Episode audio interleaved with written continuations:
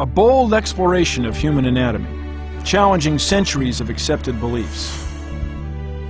A mysterious glow that pointed the way to a startling new vision of the world. A miracle drug that saved the lives of countless Allied soldiers.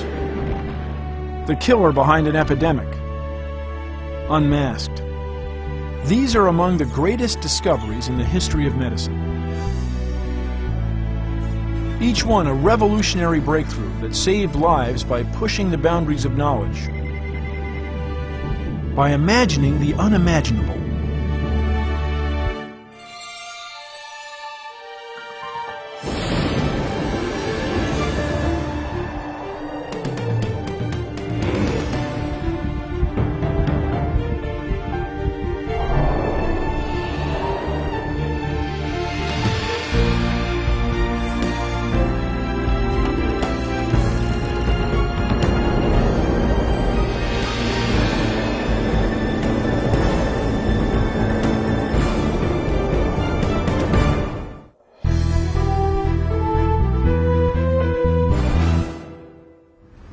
Ancient Greece, the treatment of disease was based more on philosophy than in genuine understanding of human anatomy. Surgical procedures were rare, and human dissection was not an accepted practice. As a result, physicians had little first-hand information about the inside of the human body. It wasn't until the Renaissance that the science of human anatomy was born. A Belgian physician Andreas Vesalius, shocked many by deciding to investigate anatomy by dissecting human bodies. Bodies that he was often forced to procure under cover of night. For medical students like Vesalius who wanted to dissect, they had to just find bodies from outside of the legal channels.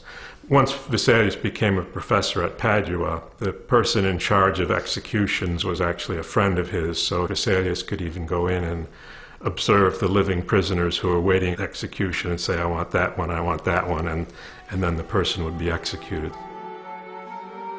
According to Dr. Bylebyl, Vesalius was determined to pass on the first-hand knowledge that he had gained from his skillful dissections by writing a book on human anatomy.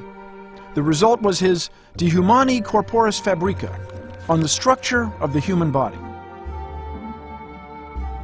First published in 1538, Fabrica is considered one of the greatest books in medical literature. It's regarded as one of the greatest discoveries in medicine because it contains the first accurate description of the interior of the human body.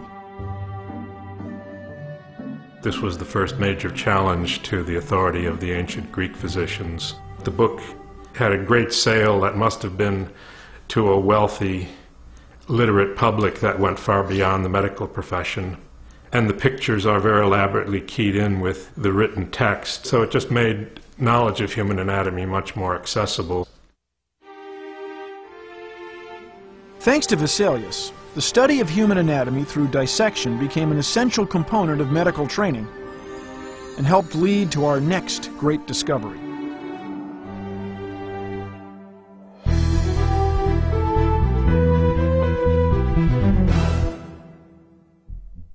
The human heart, a muscle the size of a fist, beating more than 100,000 times a day, over 2 billion heartbeats by the time you turn 70 pumping more than five gallons of blood a minute.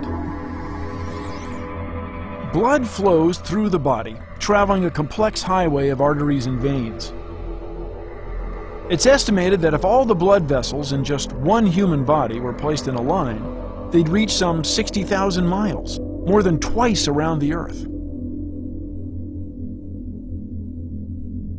But in the early part of the 17th century, how blood works in the body was misunderstood. The prevailing theory was that it ebbed and flowed through the heart by way of pores in the soft tissue. Among those who believed in this theory was an English physician named William Harvey. He was fascinated with the workings of the heart. The more he studied the beating hearts of animals on his dissecting table, the more he realized the accepted theory of blood flow couldn't be right. Quite explicitly says I began to think whether the blood might have a motion, as it were, in a circle. And then he begins a new paragraph and he says, And this I afterward found to be true.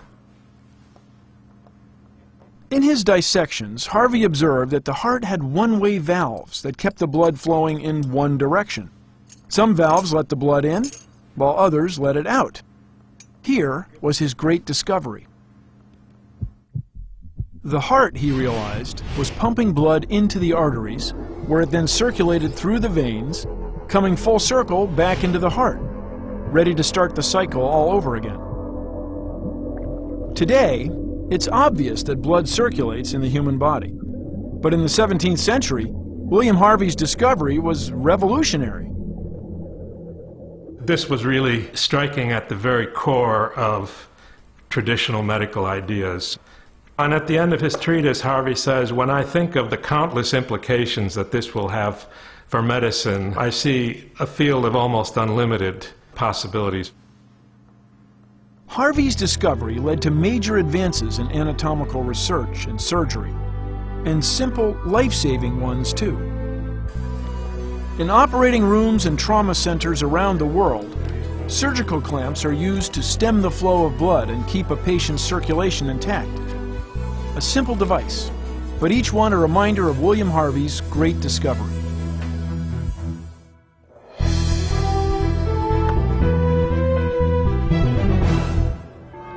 Another great discovery having to do with blood occurred in Vienna in 1900. There was a great enthusiasm throughout Europe for transfusing blood. And at first there were claims that this had marvelous therapeutic effects, but this was followed within months by reports of people who died. Why did some blood transfusions work and others didn't? An Austrian physician named Karl Landsteiner was determined to find the answer. He mixed blood samples from various individuals and studied the effects. In some cases, the samples mixed safely. But in other combinations, the blood clumped and became sticky. On closer examination, Landsteiner found that clumping occurred when certain proteins called antibodies in the recipient's blood bonded to other proteins called antigens on the donor's red blood cells. For Landsteiner, this was the moment of discovery. He realized that not all human blood was the same. He determined that human blood could be divided into four distinct groups. He called these blood groups A, B, AB, and O. He realized that blood transfusion could only be carried out safely when people received blood from someone who shared the same blood group. The impact of Landsteiner's discovery was immediate. Within a few years, blood transfusions were being practiced around the world, saving countless lives. By the 1950s, accurate blood typing helped make organ transplants possible. Today, in the United States alone, blood transfusions are performed about once every three seconds. Without them, it's estimated that four and a half million Americans would die each year.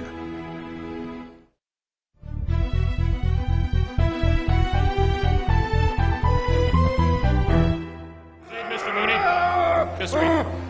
While the first great discoveries about human anatomy enabled physicians to save more lives, there was little they could do to reduce pain.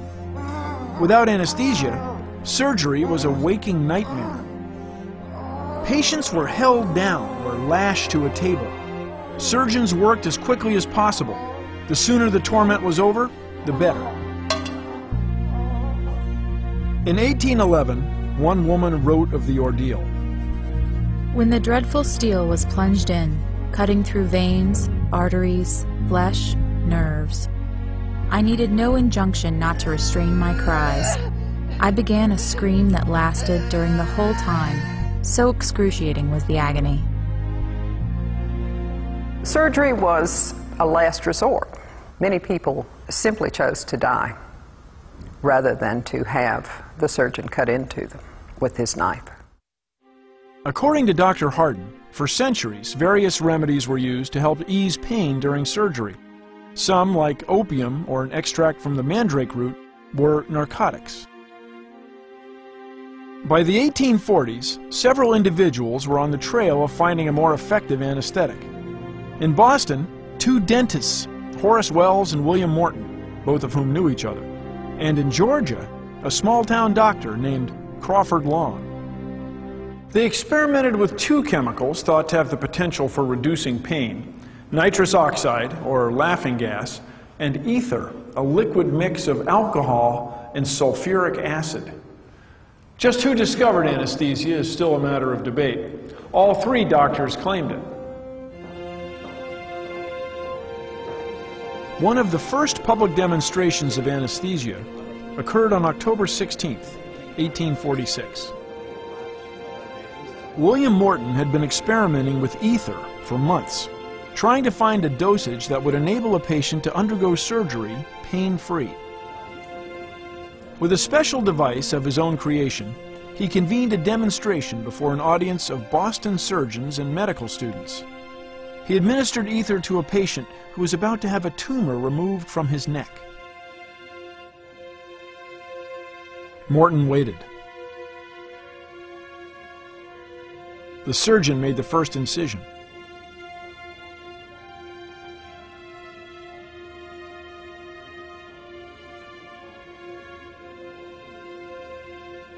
Remarkably, the patient did not cry out.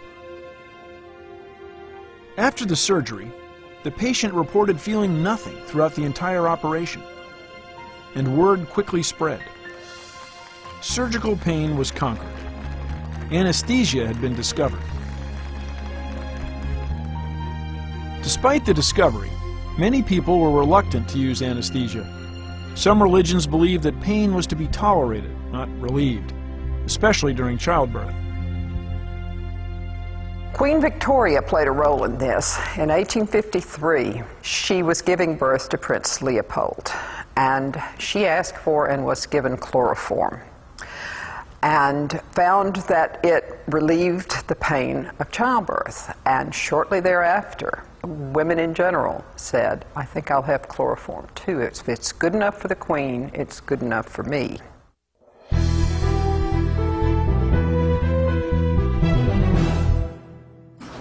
It's also impossible to imagine life without our next great discovery. Imagine surgery without first being able to see where to make the incision, which bone may be broken, where the bullet may be lodged, or what pathological condition may exist. The ability to see inside the human body without cutting it open was a turning point in the history of medicine.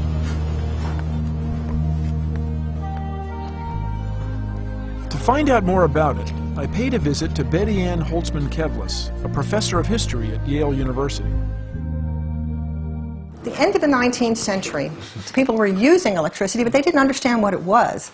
This is a tube, which I believe is a copy of the one made by the Siemens Company, which was the one that would have been used by Röntgen. Röntgen was German physicist Wilhelm Röntgen. In 1895, he was experimenting with a cathode ray tube, an evacuated glass cylinder, a vacuum tube. Röntgen marveled at the glow created by the rays coming from the tube. For one of his experiments, Röntgen enclosed the tube in black cardboard and darkened the room. Then he turned on the tube. Moments later, something startled him. A photographic plate in his lab was glowing. So he realized that something very unusual was going on, and he knew that the, whatever the ray that was coming out of here was not a cathode ray. He also discovered that it didn't respond to magnetism. You couldn't deflect it the way you could cathode rays. It was something altogether new, and he called it X for unknown. Like uh, in algebra. Absolutely. Röntgen had accidentally discovered a radiation unknown to science, which he called X rays. After having been rather mysterious for several weeks, he called his wife down. He said, Bertha, let me show you what I'm doing because uh, no one's going to believe this. And he had her put her hand under the ray, and he took an image of her hand.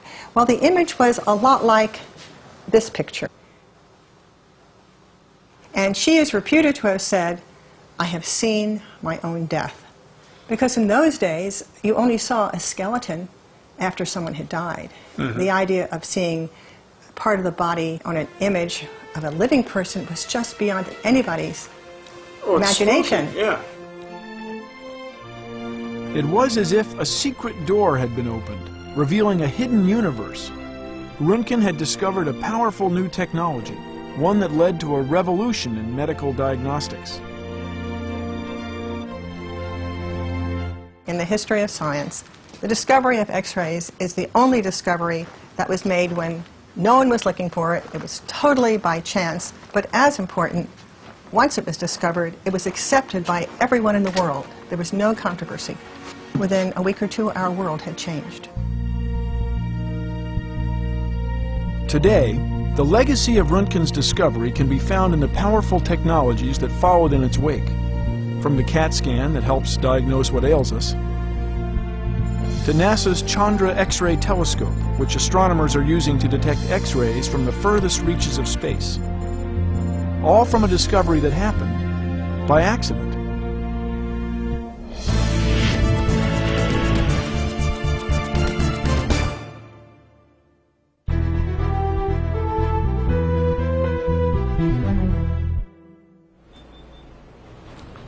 Some discoveries, like X rays, seem to come out of the blue, while others, like our next great discovery, develop over time, with one scientist contributing to the work of another.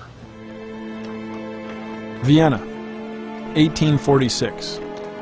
A city of beauty and culture. But at Vienna General Hospital, there was the specter of death. Many of the women who came here to give birth were dying. The cause? Childbed fever an infection of the uterus. When Dr. Ignaz Semmelweis came to work at the hospital, he was alarmed at the scope of the problem and intrigued by a curious discrepancy. They had two wards. In one, the mothers were delivered by physicians, and in the other, the mothers had their babies delivered by midwives. Semmelweis noted that in the ward where the physicians delivered babies, 7% of the mothers died from what was called childbed fever. In the ward where the midwives delivered, only 2% of the mothers died from childbed fever. And this bothered him because physicians have more training. They're supposed to do better by their patients. Semmelweis was determined to find out what was going on. He noted that one of the main things that physicians did that midwives did not do was to conduct autopsies on these mothers after they died. Then they would go back and deliver babies or examine mothers without washing their hands, just like an auto mechanic who would finish up on one car and then move to the next car without washing his hands to get the grease off. He didn't see any reason to have to do this. Semmelweis wondered if the doctors were carrying some invisible matter on their hands, which they passed on to their maternity patients, causing them to die. To find out, he conducted a test. He decided that he would have the student physicians under his control wash their hands in a chlorine solution. And suddenly, the percentage of maternal deaths dropped to 1%. That's lower than the midwives. With this demonstration, Semmelweis realized that infectious disease, in this case childbed fever, has a single cause. If you eliminate the source of the infection, the disease does not occur. But in 1846, no one had made the connection between bacteria and infections. As a result, Semmelweis's idea was ignored. It would take 10 more years before another scientist would turn his attention to germs. His name? Louis Pasteur. Pasteur had lost three of his five children to typhoid fever, which perhaps explains why he was determined to find the cause of infectious diseases. It was Pasteur's work on behalf of the beer and wine industry that put him on the right track. Pasteur was trying to find out what was spoiling so much of the country's wine production. He discovered that the spoiled wine was contaminated by microorganisms, germs, and the germs were causing the wine to sour. But with a simple heat treatment, he showed that the germs could be killed off and the wine saved. The pasteurization process was born.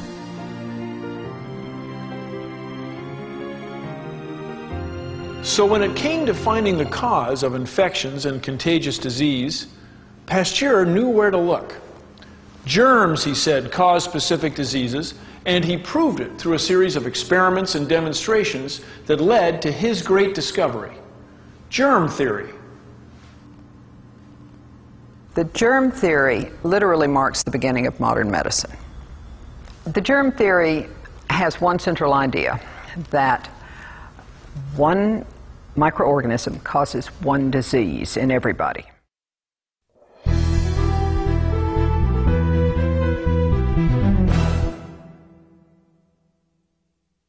Our next great discovery happened in the 18th century when smallpox killed an estimated 40 million people around the world.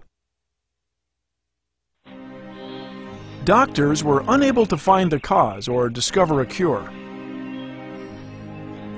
But in a small English village, talk of how some locals were immune to smallpox got the attention of a country doctor named Edward Jenner.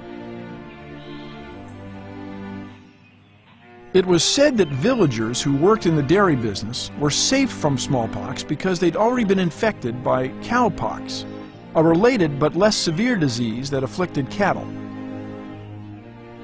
Cowpox victims suffered fever and sores on their hands, but little else.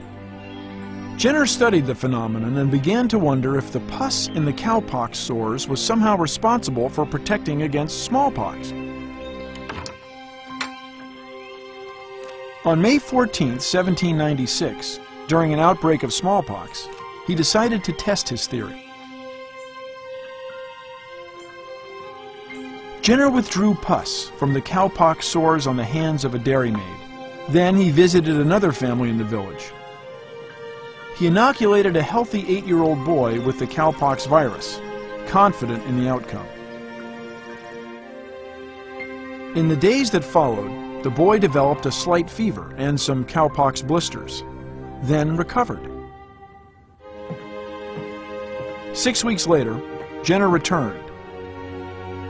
This time, he inoculated the boy with smallpox, then waited. The moment of success or failure was at hand. Within days, Jenner had his answer. The boy was completely healthy, resistant to smallpox. Vaccination for smallpox was revolutionary because it represented people's attempt to intervene into the disease process, to prevent it up front. This is the first time a man made product had been used actively to prevent disease before it occurred. 50 years after Jenner's discovery, Louis Pasteur pushed the concept of vaccination even further, developing vaccines against rabies in humans and anthrax in sheep. And in the 20th century, Jonas Salk and Albert Sabin independently developed vaccines against polio. And we owe it all to Jenner's great discovery.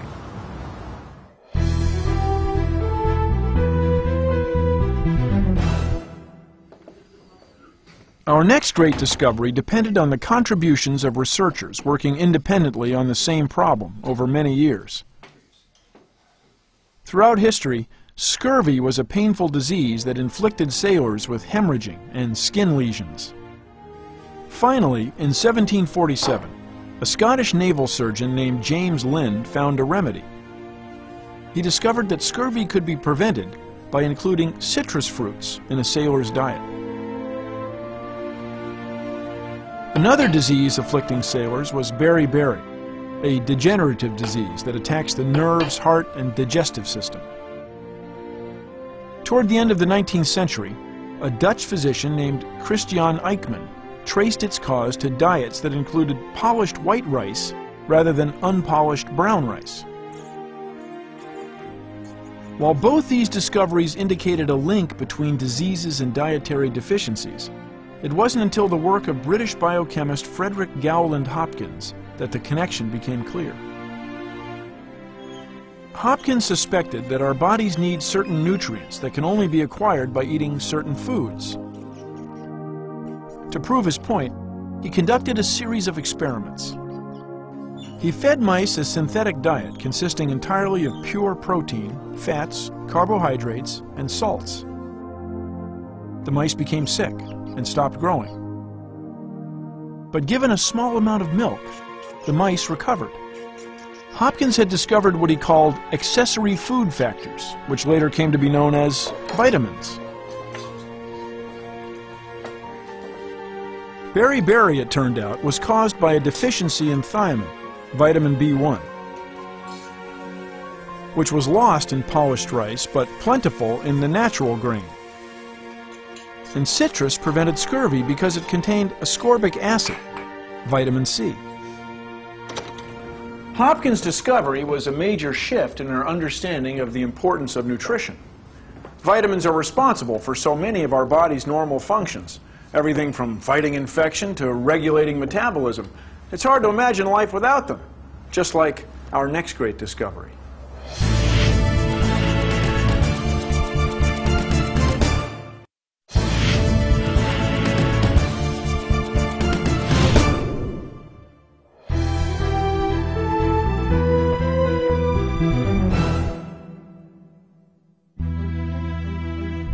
World War I, more than 10 million dead, many from the infection of their wounds.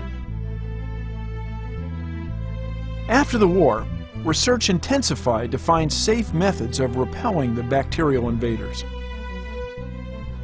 Among those on the case was Scottish physician Alexander Fleming.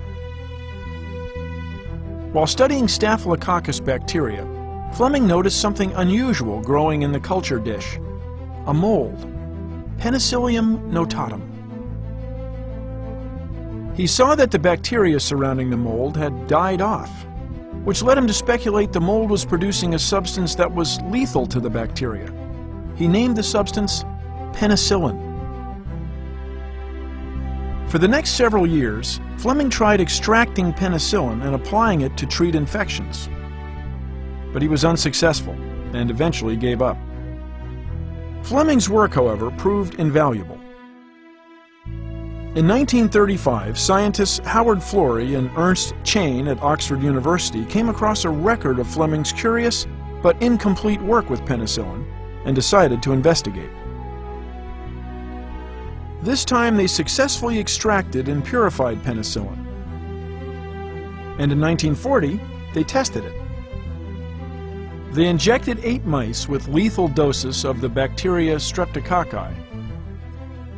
Then they injected four of the mice with penicillin. Within hours, they beheld the results. The four mice not treated with penicillin were dead, but three of the four that had been given penicillin were alive. From Fleming to Florey and Chain, the world's first antibiotic was born. It was a miracle drug. It cured so many diseases that had caused so much pain and suffering strep throat, rheumatic fever, scarlet fever, syphilis, and gonorrhea. It was things that we wouldn't even think about today should kill you.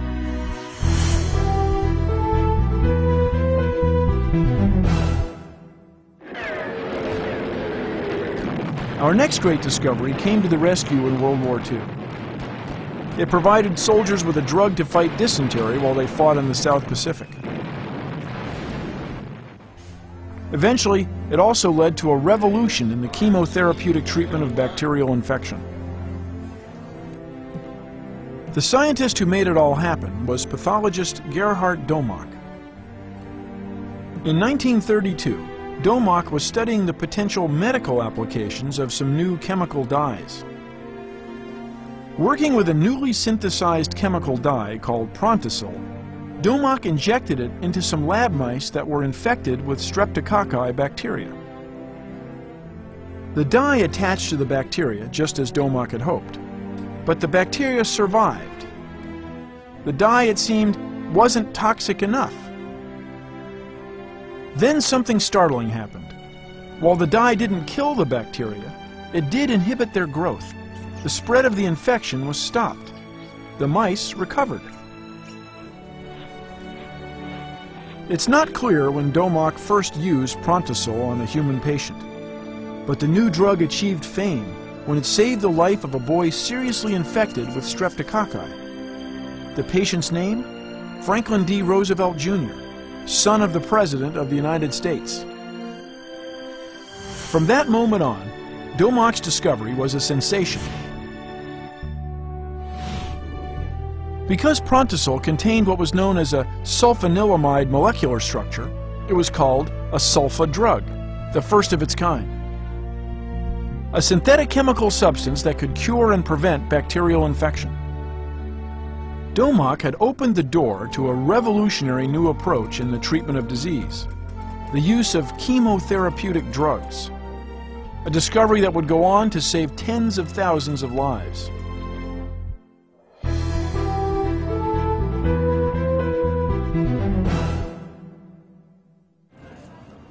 Our next great discovery helped save the lives of millions worldwide who were afflicted with diabetes. Diabetes is a disease that disrupts the body's mechanism for processing sugar, which can lead to blindness, kidney failure, heart disease, even death. For centuries, physicians studied diabetes, searching in vain for a cure. Finally, in the late 1800s, a breakthrough occurred. It was discovered that the bodies of diabetics had something in common. A group of cells in the pancreas was always damaged. These cells produced a hormone that controlled blood sugar. That hormone was called insulin. Then in 1920, another breakthrough. Canadian surgeon Frederick Banting and a graduate student named Charles Best were studying how insulin was produced in the pancreases of dogs. On a hunch, Banting took an extract from the insulin-producing cells of healthy dogs and injected the extract into other dogs already afflicted with diabetes. The results were astounding. Within a few hours, the blood sugar levels of the diabetic dogs decreased significantly. Now Banting and his team set their sights on finding an animal whose insulin bore a close resemblance to human insulin. They found a close match in the insulin taken from cow fetuses, purified it for safe treatment, then in January 1922 conducted the first clinical trial. Banting administered the insulin to a 14-year-old boy dying of diabetes. And the boy made a dramatic recovery. How important was Banting's discovery? Why not ask the estimated 13 million Americans who rely on insulin to control their diabetes every day?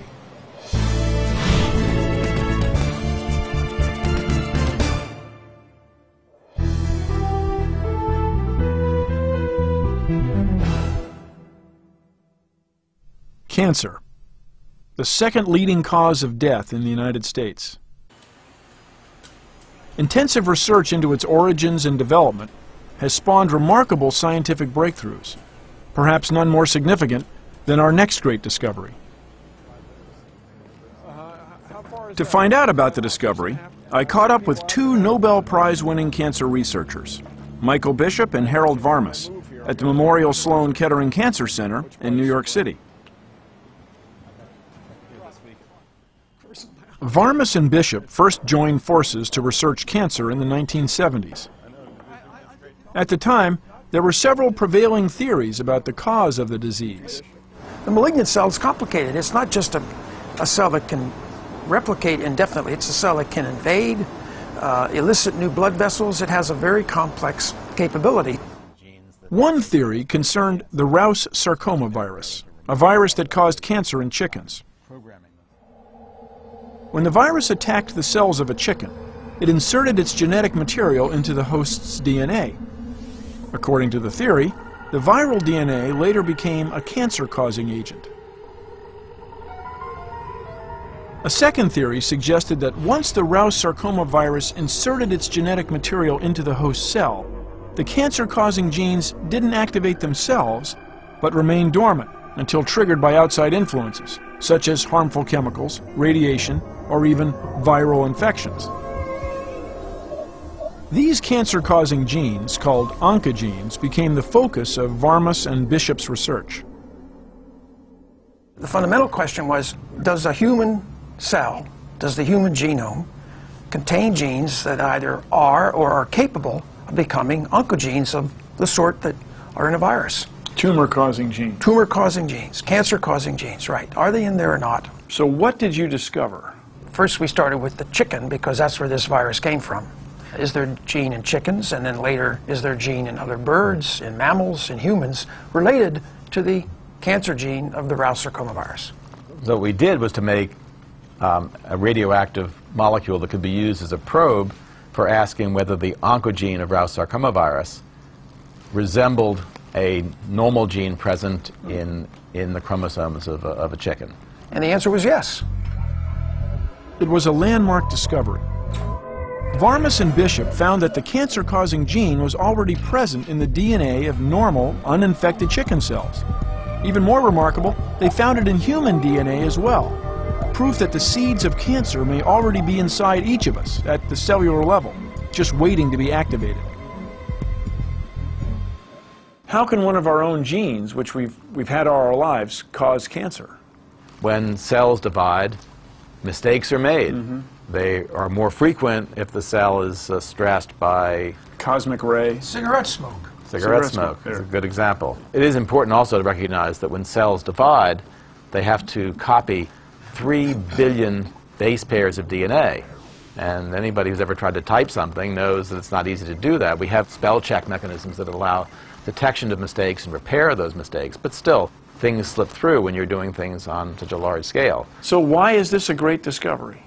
That difference between the gene in the virus and the gene in the cell exemplifies the fundamental way people were trying to think about cancer, and we now do think about cancer. That small changes in particular genes in our cells can convert cells from controlled regular growth and other behavior to the behavior of a malignant cell.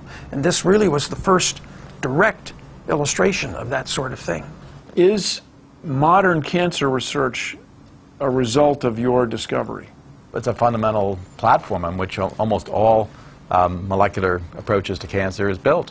And indeed, you know, as someone now who runs a cancer hospital, uh, what's exciting for me at the moment is seeing how understanding of cancer at the molecular and genetic level is influencing the way in which we treat a lot of our patients. Why is it important?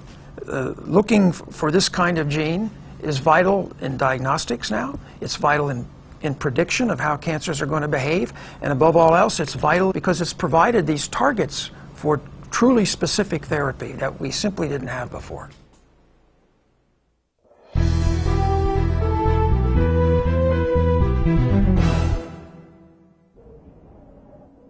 The city of Chicago, population about 3 million. The same number of people who are dying each year from AIDS, one of the worst epidemics in modern history. The first clues about the disease emerged in the early 1980s. Researchers in the United States reported that a rising number of patients were dying from rare infections and cancers. Blood samples revealed that the patients had extremely low levels of CD4 T lymphocytes, white blood cells vital to the body's immune system.